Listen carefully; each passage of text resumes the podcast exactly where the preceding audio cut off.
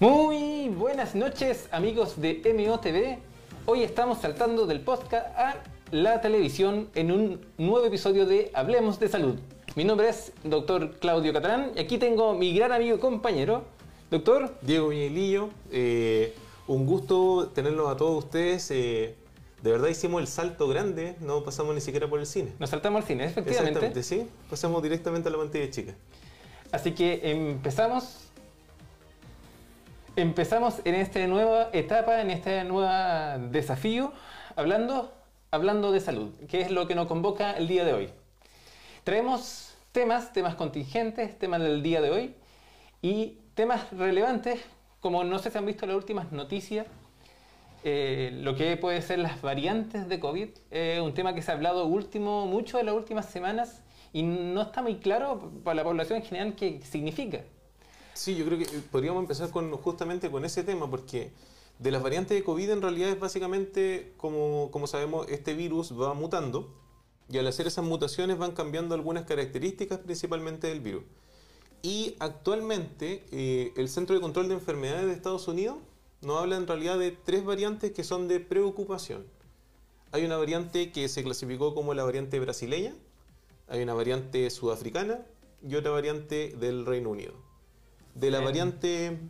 Ya te quería interrumpir porque la noticia de esta semana empieza con una declaración del ISP en la cual sale que hay una variante de Nueva York. Sí, sí. Porque lo que tú bien se- dice, ha salido bastante ya en las noticias sobre las tres grandes cepas que son de atención, pero ¿qué significa esto de la variante de Nueva York? Sí, la variante de Nueva York fue una, una, una variante en realidad que se empezó a, a secuenciar en Nueva York, como su nombre lo dice, claramente, eh, pero fue a fines de noviembre. Fue la primera vez en que empezó a salir allá. Luego se dieron cuenta de que en un mes más o menos, esa variante empezó a aparecer prácticamente en el 25% de las muestras que estaban secuenciando. Cuando, cuando hablamos de secuenciación es básicamente que eh, un, a través de un proceso que va midiendo como cada uno, de, digamos, el código genético del virus, se van dando cuenta si el virus es igual al, de, al que tiene, no sé, Claudio, al que tiene Diego, al que tiene... Nosotros no tenemos en realidad, pero otros, otros Claudio y Diego. Entonces, ¿qué es lo que ocurre? Que en este caso se empezaron a dar cuenta de que esta cepa, o sea, esta variación, perdón, que se podría decir que es una cepa, eh, empezó a predominar en Nueva York. Y luego, hace poco, de hecho hoy día salió la noticia de que el Instituto de Salud Pública en Chile empezó a encontrar que efectivamente también había aparecido en, Antofagasta, de hecho. Esta variante, que se llama, el, nombre técnico es B.1.526, todavía no queda tan claro si pudiera ser en realidad más agresiva o no. Pero lo que sí parece ser es que, o, en realidad no parece ser, sino que la evidencia más o menos lo está mostrando así, es que podría tener cierta resistencia a la vacuna, pero en realidad de forma leve, para que en realidad nadie se, se- se quede con, con- con la impresión de que esta, esta nueva variante va a hacer que no, no funcione con la vacuna. Porque ya estamos en pleno proceso de vacunación. Que el- porque me hablan de variantes, pero para la gente que no sabe de esto, ¿cuál es la importancia de saber qué variantes existen? La ¿Es el mismo virus? ¿Es otro virus? Es como, es como en, en realidad es como decir, eh, todos son automóviles, Pero una, unos tienen una camioneta, otros tienen un convertible, otros tienen un coupé, otros tienen, en realidad todos son vehículos, ¿ya? En este caso más específico, en realidad todos son vehículos de un mismo, a lo mejor de un mismo fabricante, pero son modelos distintos. Y eso es importante porque las características que van a tener también son diferentes. Básicamente las características que tenemos que tener en consideración es como, por ejemplo, ¿son iguales de eh, efectivas las vacunas con respecto al virus o con respecto a la variación? ¿Son iguales con respecto a, por ejemplo, el haberse infectado antes? ¿Tiene la misma eh, tasa de reinfección?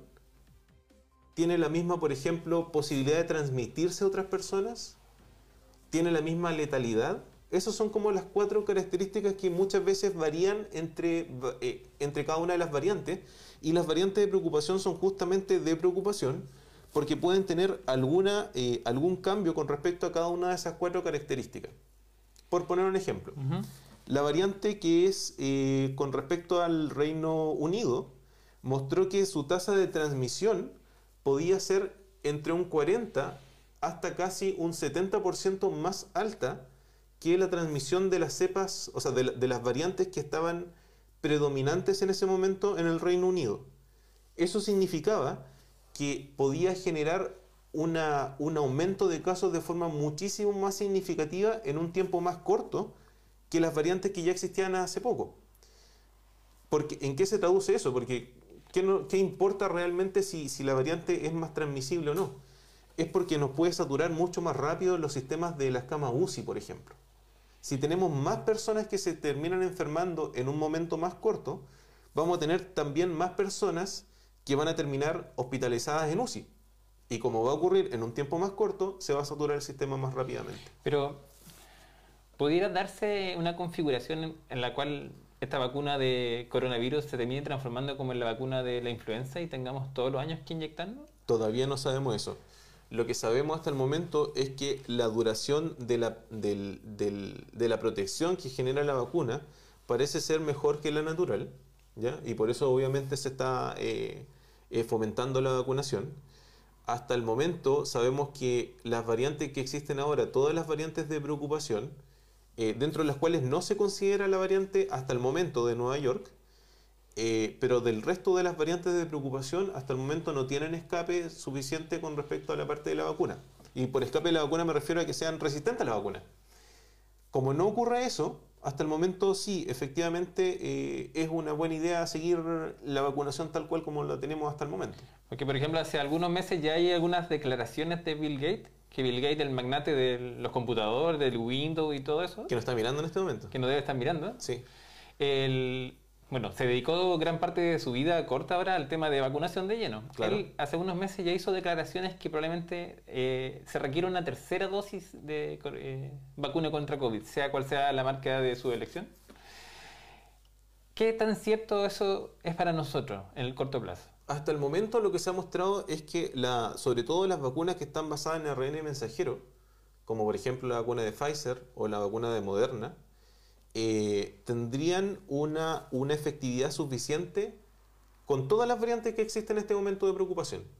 ¿ya? Es decir, a pesar de que efectivamente sí tienen un poquito más de resistencia, por decirlo de alguna forma, eh, que en realidad lo que, lo, que, lo que tienen es un poquito menos de posibilidad de que los anticuerpos neutralizantes que se generan en las personas sean efectivas con respecto a, a nuevas variantes. Eh, sí es importante tener en consideración de que, a pesar de todo eso, hasta el momento el esquema de dos dosis sigue sirviendo por lo menos con esas vacunas. Puede ser que en el futuro nos demos cuenta que otras vacunas, como por ejemplo la vacuna de AstraZeneca con Oxford, que mostró más o menos una, una tasa de, de, digamos, de escape de vacuna con respecto a la variante sudafricana específicamente, que era sumamente alta. De hecho, la vacuna de, de, de, de, AstraZeneca con Oxford le fue muy mal con la, con la variante sudafricana y tenía una tasa de efectividad que incluso podía llegar a ser cerca del 30-36%, que es muy baja. ¿ya? Entonces, entre otras palabras, ¿podría resumir que esto de las variaciones en la práctica se puede entender como que fuera un virus distinto? En cierta forma, sí. sí. Tiene las mismas características, es como familiares. Todos somos familia, ya a lo mejor pero uno siempre tiene el tío que es medio raro. Entonces, ese tipo de cosas al final hacen que, que, que varíe un poquito, a pesar de que son, son, en teoría son lo mismo, pero todos sabemos que en realidad como familia no somos los, los mismos. Compartimos un nombre a lo mejor. Entonces, ¿podrías decir que la vacuna por sí sola es la solución? No, no es la solución. O sea, para que no se entienda, porque a lo mejor ya van a empezar a aparecer los comentarios de, ah, entonces la vacuna no es la solución. No. Eh, el, el, tema con esto es que efectivamente es parte de la solución. De hecho, una de las soluciones más, es parte, una de las partes más importantes de la solución. Pero sin embargo, si nosotros seguimos, por ejemplo, con muy alta movilidad, con eh, no manteniendo la distancia social, el no uso de mascarilla, el no lavado de manos, todas las cosas que, que, hemos ido aprendiendo durante el tiempo que hemos convivido con el virus, obviamente no va a ser, eh, no va a ser la misma efectividad eh, hacer todas esas medidas más la vacunación que solamente la vacunación. Porque ahí entra nuestro segundo tema del día de hoy, porque ¿Cómo es de paradójico que han salido noticias durante varios días que Chile es el país que más rápido ha vacunado contra coronavirus? ¿Cómo es de paradójico que también seamos uno que tiene más cifras de contagiados? En contraste, por ejemplo, con Israel, que Israel ya lleva más del 40% de su población vacunada y no tiene estos problemas de pic ni cuarentenas generalizadas como estamos viendo nosotros. Efectivamente, de hecho, por ejemplo, hoy en día Chile, al día de hoy, 30 de marzo de 2021, por si lo están viendo, eh, es, no es el país que está vacunando más rápido en tasa de vacunación diaria. De hecho, esa, mm, ese galardón se lo lleva eh, Emiratos Árabes. Eh, nosotros somos el segundo país más rápido. Y después viene Israel. Israel efectivamente en cantidad de dosis administradas es el top 1 del mundo. Después viene, eh, no recuerdo, y después viene Chile. ¿ya? Ahora, ¿cuál es la diferencia? Que efectivamente ellos tienen por cerca del 40% de su población inmunizada y nosotros recién llevamos el 22.7 a nivel nacional todavía nosotros no vamos a ver la misma efectividad que tuvo Israel en algún momento, que empezó a descender sus curvas de contagio cerca del 30% de la población vacunada con ambas dosis, porque nuestra, nuestra vacuna, la, la predominante que estamos utilizando en este momento es la vacuna de Sinovac. Como es la vacuna de Sinovac, que sabemos que tiene una efectividad menor para prevenir el contagio, no para prevenir la enfermedad grave ni para prevenir la muerte, que por cierto es muy buena para eso, pero para prevenir los episodios sintomáticos es menos efectiva que por ejemplo la Pfizer. En Israel estaban utilizando mucha vacuna Pfizer. Entonces, ¿qué es lo que pasa? Que ellos van a ver un, un descenso en la tasa de contagios porque efectivamente están previniendo mucho más los episodios sintomáticos y por lo tanto la posibilidad de contagio. Puede ser que nosotros no veamos el mismo éxito cuando nosotros llevemos, lleguemos a la misma cantidad de población eh, vacunada, pero entonces, ¿a qué podría atribuir eso? Lo paradójico que está haciendo el. Porque todavía tenemos cifras récord, superamos los 7.000 casos diarios de confirmados coronavirus respecto a lo que se vacuna día a día. ¿Cuál es, a tu opinión, no olvida la, evidencia, cuál crees tú que puede ser el, el causar este paradoja? Es que tenemos, lo que pasa es que cuando nosotros empezamos nuestra campaña de vacunación y en realidad cuando ya empezamos como, como bien en serio la campaña de vacunación, ya teníamos cifras muy importantes de eh, circulación viral. Por otra parte, las variantes que ya existen en Chile, si bien no son variantes predominantes, o sea, no es como que tengamos lleno de personas que tienen la variante P1, no, no, es, eso, eh, eso sí influye, porque hay algunas poblaciones específicas en, en algunas eh, ciudades de Chile que sí la variante está haciendo, tiene una alta circulación. A lo mejor no podemos decir que es predominante, pero sí tiene una alta circulación y eso sí incide en la cantidad de personas que se terminan enfermando. Entonces, cuál, es ¿cuál es como el, digamos, en cierta forma la enseñanza que nos puede generar esto? Es que la vacuna no es la única solución, y eso nos está reafirmando.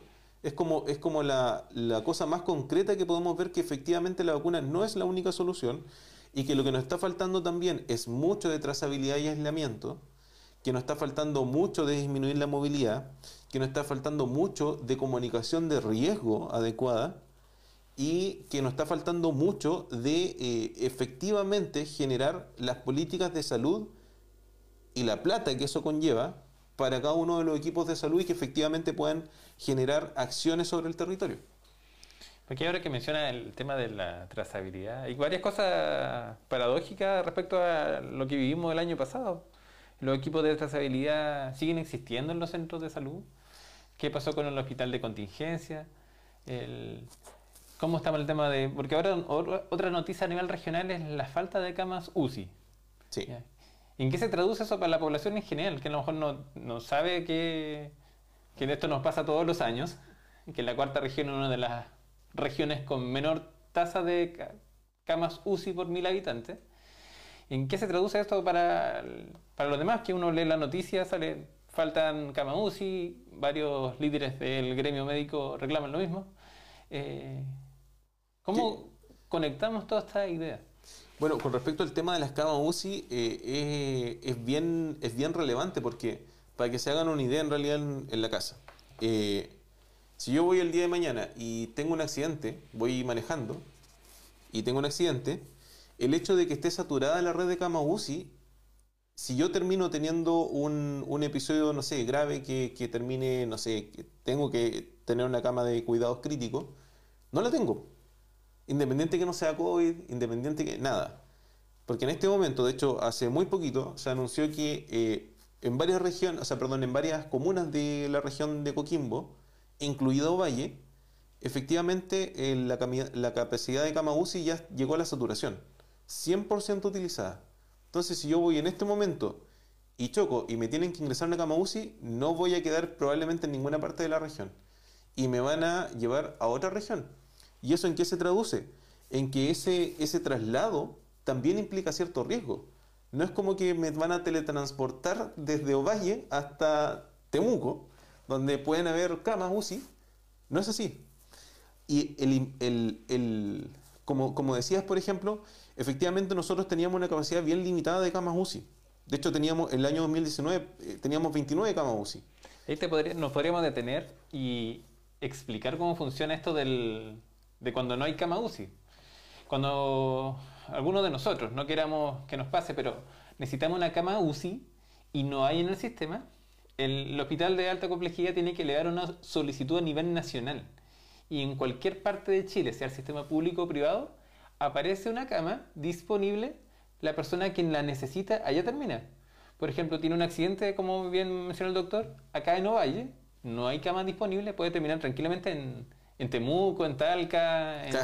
De hecho, para el año pasado, no, cuando estaba en el hospital de contingencia, nos llegaron pacientes de distintas partes de Chile a este hospital. Exactamente. Fue cuando lo pedraron, de hecho. Eh, bueno, eso es otra, otra cosa para... Claro. Eh, pero efectivamente nosotros teníamos una capacidad bien limitada de cama UCI. Se amplió la capacidad, de hecho se, se amplió en 4.5 veces. Hoy en día tenemos 110 y algo camas UCI y de esas están básicamente todas ocupadas. Entonces, es sumamente complejo porque cada vez que se introduce una nueva variante que aumenta la capacidad de infectar a otras personas, independiente de que la, enfermedad sea igual de grave, si yo estoy infectando a más personas en, en el mismo tiempo, más personas terminan ocupando camas UCI porque el porcentaje de personas que se van a enfermar de forma grave se va a mantener igual y esas personas van a terminar utilizando ese tipo de servicio. Entonces, por eso que es tan complejo es que se sigan introduciendo variantes y que el, virus siga mutando. Ahora, ¿tú sientes que a la población se le está comunicando de forma adecuada el tema del riesgo? Ahora estamos en, el primer día hábil de cuarentena. no sé si ha podido apreciar las calles de nuestra capital provincial.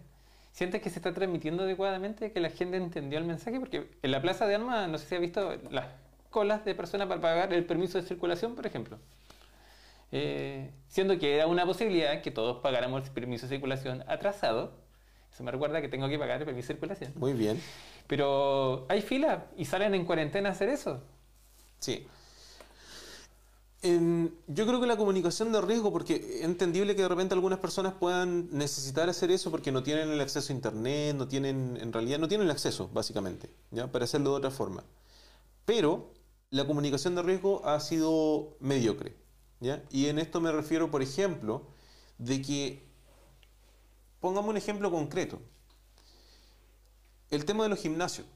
Cuando ocurrió en algún momento, cuando estábamos en, en fase 2, que se había eh, definido que los gimnasios ya eran un lugar de alto riesgo, que por cierto sí lo son, pero se metió en el saco a todos los gimnasios. Los gimnasios de cadena, por ejemplo, que estaban totalmente cerrados, que era una, especie como de burbuja.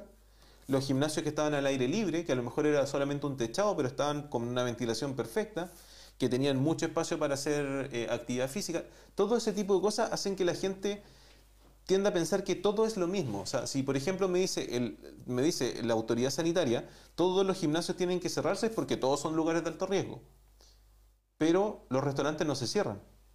Y los restaurantes, eh, con independiente a lo mejor que, que, claro, que son, que son necesarios para las personas que mantienen, que son necesarios para las personas que trabajan ahí, que son una fuente laboral, todo ese tipo de cosas, sí son lugares de alto riesgo pero eso no se comunica de forma adecuada en, eh, a la población en general. Entonces, se cierra eso, se cierra un lugar de alto riesgo, pero se mantiene abierto otro lugar de alto riesgo, se mantienen abiertos, por ejemplo, lugares de alto riesgo como los centros de peregrinación, ya que también son espacios cerrados, que a lo mejor las personas eh, tienen mayor posibilidad de generar aerosoles durante cuando están hablando de- de fuerte, cuando están cantando, todo ese tipo de Pero cosas. que ahí entramos en una larga cosa de cosas paradójicas. El aeropuerto, un enorme ejemplo. Para entrar te fiscalizan, pasaporte sanitario, el permiso, eh, distancia, eh, todas las medidas sanitarias hasta que te subes al avión y estás así con la otra persona al lado. Al lado, exacto. Entonces, ese es, el problema de la comunicación de riesgo porque nadie entiende al final. Literalmente, el, plan paso a paso ha mutado de forma como muy estrepitosa y, y- y- y- el mismo plan paso a paso de hace un mes no es el mismo de ahora y como que todos se confunden y chuta, ¿qué puedo hacer ahora? ¿Qué no puedo hacer? Eso, eso es una mala comunicación de riesgo. Porque es entendible que nosotros vayamos ap- aprendiendo cosas nuevas con respecto al virus, pero sin embargo siempre tenemos que comunicar algo en una misma línea. Y al final como que es un poquito raro lo que se está tratando de comunicar. Se abren los colegios. No se abren los colegios. Exacto. El plan paso a paso, versión 2.0, punto final, ahora sí, eh, punto doc. Ese plan paso a paso, por ejemplo, después cambia y resulta que después se cierran los colegios y después se abren de nuevo. Y después a lo mejor se van a cerrar, se van a cerrar pero algunos no más. Y después, entonces eso confunde a la población. Eso es una mala comunicación de riesgo. Se declara cuarentena, no se declara cuarentena. El, el- no si vieron el chiste de Kramer, era muy bueno el año pasado cuando... ¿Cómo vamos a prohibir las reuniones? Hasta 500 personas, hasta 30 personas, hasta 5 personas. No, cuarentena, eso es irresponsable. Cuarentena total. Exacto. Entonces, por eso que la gente eh, con, con justa razón se confunde. ¿Ya? Si nosotros como, como funcionarios de salud, de repente nosotros mismos, no tenemos idea, por ejemplo, de, de- de alguna cosa en particular porque la cambiaron ayer, ¿cómo Claro. vamos a esperar que todos entiendan lo mismo si no todos tienen que estar revisando en la página de, de, qué sé yo, del MinSal todos los días? Pero que una brutalidad de información lo que se publica ahí. Yo creo que para cualquier clínico que además están en la sobrecarga de trabajo, leer toda esa cantidad de artículos es inviable. Exacto.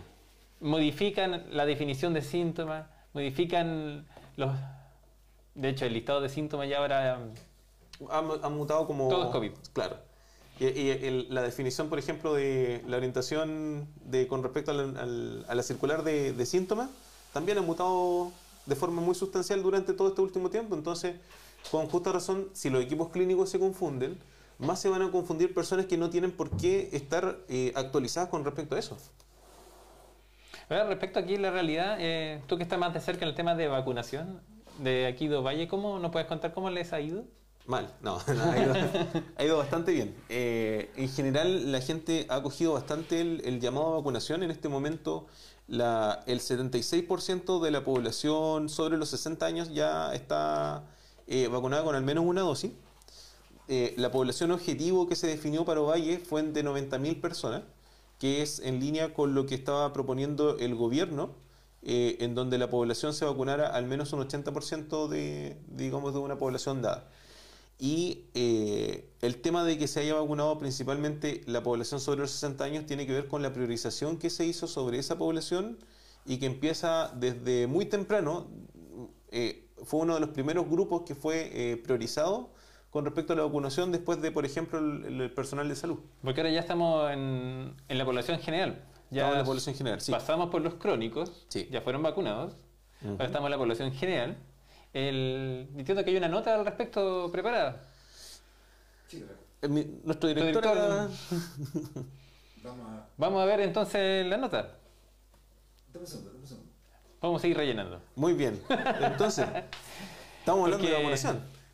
Bueno, y, y- y efectivamente la población que ha sido como principalmente vacunada ha sido esta población de adulto mayor. Pero cuéntanos el otro lado. Por ejemplo, que muchas comunas de la provincia optaron por ir a vacunar a sus centros de salud directamente, como Sí. se ha hecho con la campaña de la influenza. ¿Por Sí. qué optamos por hacerlo en el estadio? Ya. Tuvo varias, varios motivos como, como técnicos en cierta forma. ¿ya? Una de las cosas que se quería evitar era justamente... Ahora sí. Muy bien, eh, volvemos de aquella nota, eh, retomando el tema de lo que había preguntado inicialmente. Acá hay una consulta dentro de los comentarios del en vivo. El, que me gustaría que desarrolláramos bien antes de volver al tema del estadio. Que entre más vacunados van a haber menos contagio. ¿Hay una relación ahí? Sí, se podría, o sea, la evidencia que nos ha mostrado Israel, por ejemplo, al respecto, es que efectivamente cuando se alcanza cierta masa crítica de vacunados, los contagios empiezan a disminuir.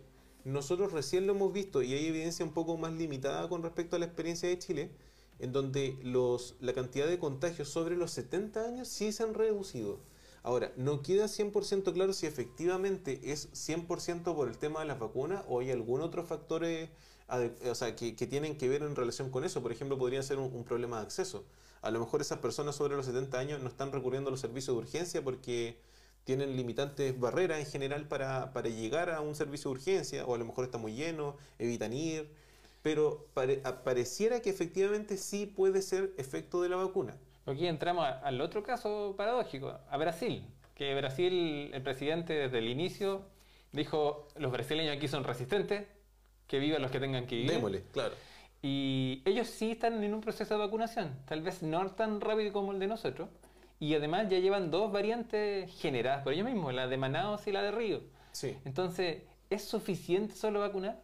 Esa va mi pregunta. No, no, claramente no es suficiente solo, man- solo vacunar, sobre todo cuando estamos a iniciar en la vacunación y sobre todo como lo, que- lo que está mostrando la experiencia en Chile, es que puede ser literalmente uno de los países más rápidos en vacunar del mundo, uno de los que más ha vacunado en todo el mundo.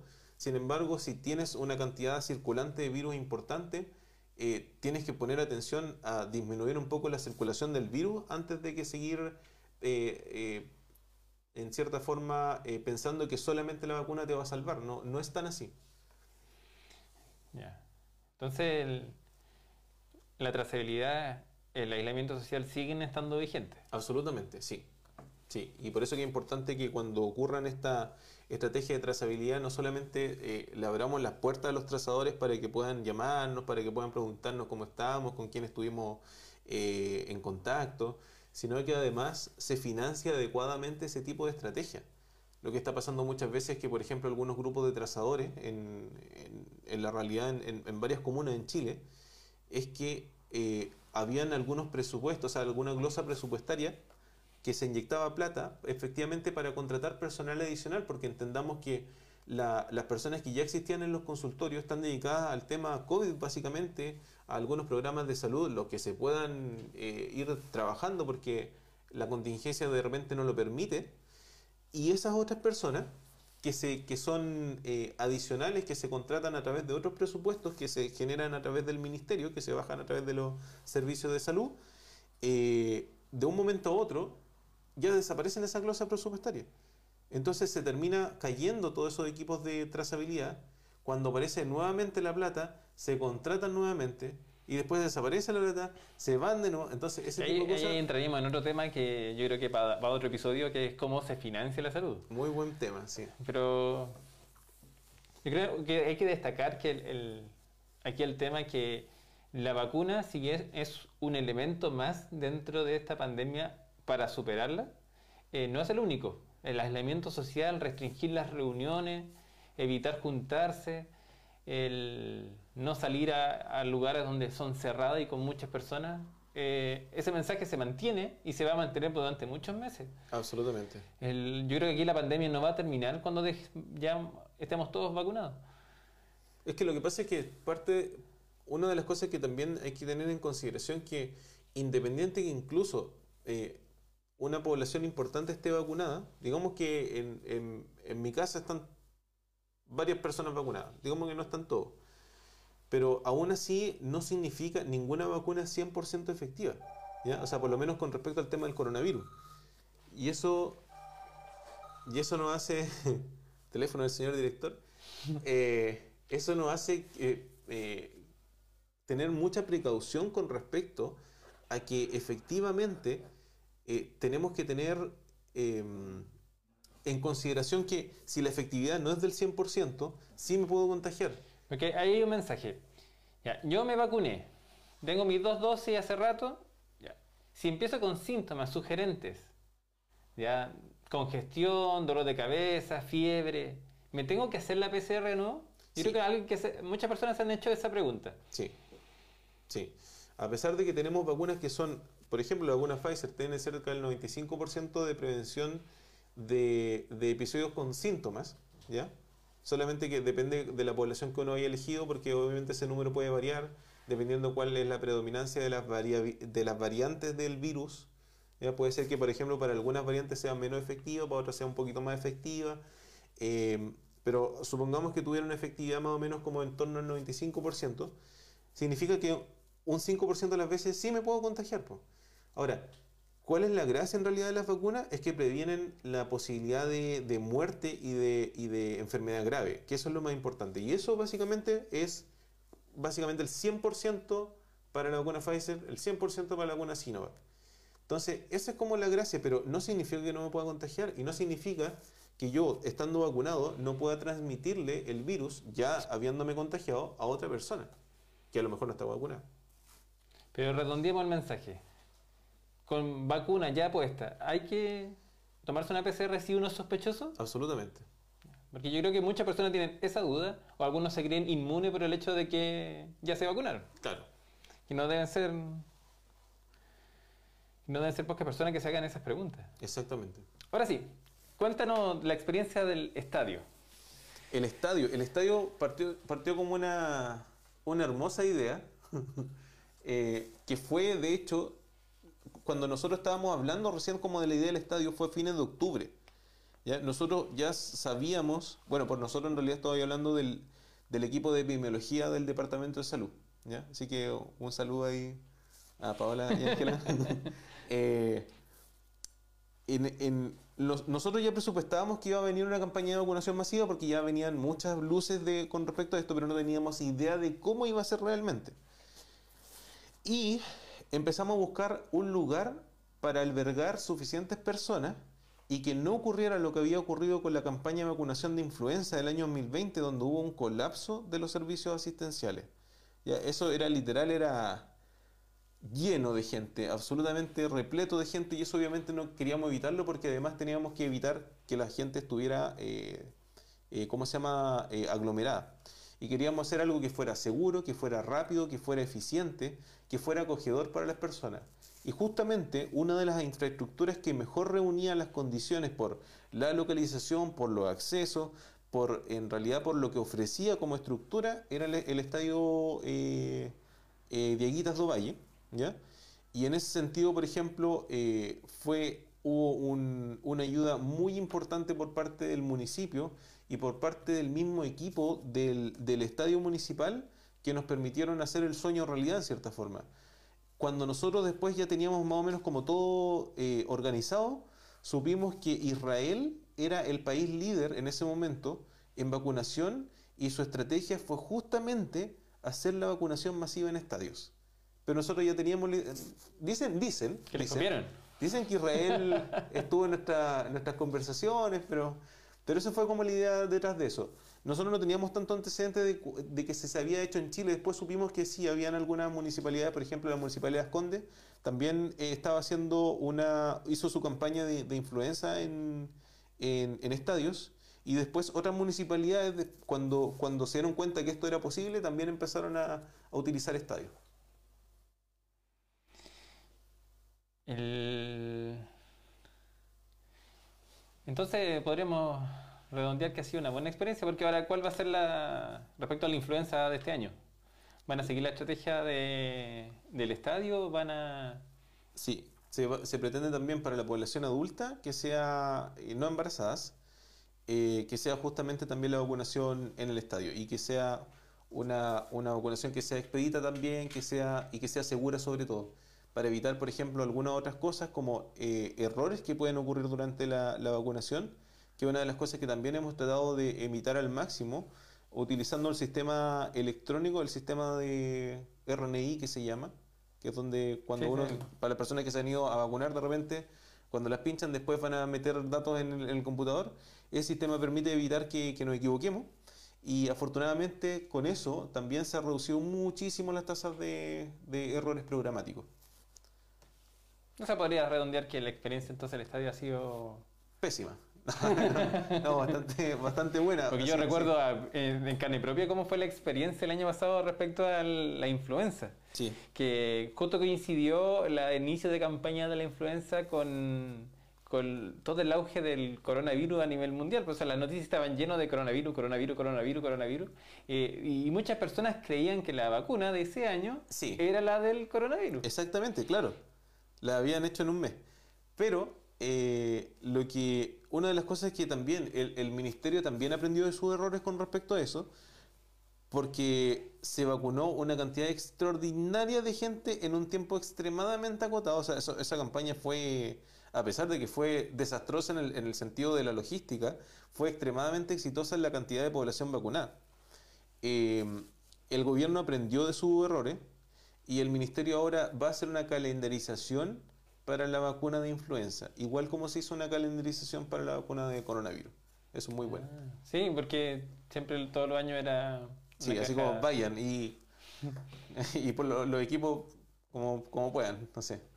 Sí, en ese tiempo desbordaban, había personas en todas partes, fue un problema logístico a nivel nacional, porque personas a lo largo de todo Chile querían su vacuna antes Claro, y no daba tampoco la disponibilidad para vacunar tantas gente al mismo tiempo, si las vacunas no es que llegaban todas juntas mm, el mismo día. exacto. Y lo que pasaba muchas veces es que llegaba la vacuna, eh, se terminaba de vacunar todas las personas que se podían y se agotaba y había una fila gigante afuera esperando la vacuna. Entonces, obviamente esos problemas logísticos se pueden eh, disminuir conversando con los equipos de salud que están en terreno para que las estrategias que se hacen en el papel puedan plasmarse bien en, en la realidad de cada uno de los equipos. ¿No ha tenido esa dificultad este año con las de coronavirus? Que se le hayan acabado durante la jornada. Han ocurrido, por ejemplo, quiebres de stock con respecto a algunas vacunas como la de Pfizer, ¿ya? Eh, donde se han tenido que, que, sí, decirle a las personas que vuelvan al día siguiente porque se había agotado la vacuna para el día de hoy, pero afortunadamente esos episodios han sido eh, muy, muy eh, como aislados, así que eso ha sido bastante bueno. Yo creo que estamos ya redondeando la noche. No sé si tienen las personas que nos siguen en la transmisión en vivo pueden hacer sus consultas. Eh, nosotros acá estamos aquí para responder cualquier duda que tengan eh, con nuestro experto especialista en salud pública, doctor Peñilillo. y con nuestro experto especialista en salud pública también, Claudio Catalán. Eh, una de las cosas que también eh, quería mencionar, eh, un saludo a nuestro auspiciador. Ah, un saludo. Un saludo a quien hizo posible nuestro primer episodio, al Centro Médico Limarí, quien nos acoge día a día. Gran centro médico, ¿eh? dicen que muy buenos profesionales laboran. No es porque nosotros trabajemos ahí, pero, pero claro, Así que un saludo a quien hizo posible este episodio y esperamos que sea uno de tantos episodios. Semana a semana esperamos traer invitados. El, por ejemplo, el invitado que trajimos el día de hoy, que el señor invisible mudo. exactamente, al señor Sebastián Cortés, que, no, Un saludo a don Sebastián Cortés. que nos quien- dejó en, en- en su casa, del visto. que también hizo posible este episodio. Exactamente, sí. Y eh, bueno, redondeando, yo creo que es eh, este año va a seguir siendo un desafío. Va a seguir un trabajo adecuado. Yo creo que muchos pensaron que pasando el año 2020 se acababa la pandemia. Sí. Eh, y a, todo nivel, el permiso de vacaciones, eh, que lejos de promover que las personas fueran a lugares alejados y remotos, promovió que fueran a la Se en las mismas regiones que, claro. Pero yo creo que es un mensaje a que no están solos, estamos todos en la misma, estamos esperando que esto se pase. Pero un gran año eh, y esperamos que después queden solo en nuestra memoria como una historia más dentro de tantas historias. Claro, para contarle a- que efectivamente tuvimos una de las mayores pandemias de la historia. Así que muchas gracias por vernos y nos vemos la próxima semana. chao, chao, chao, chao.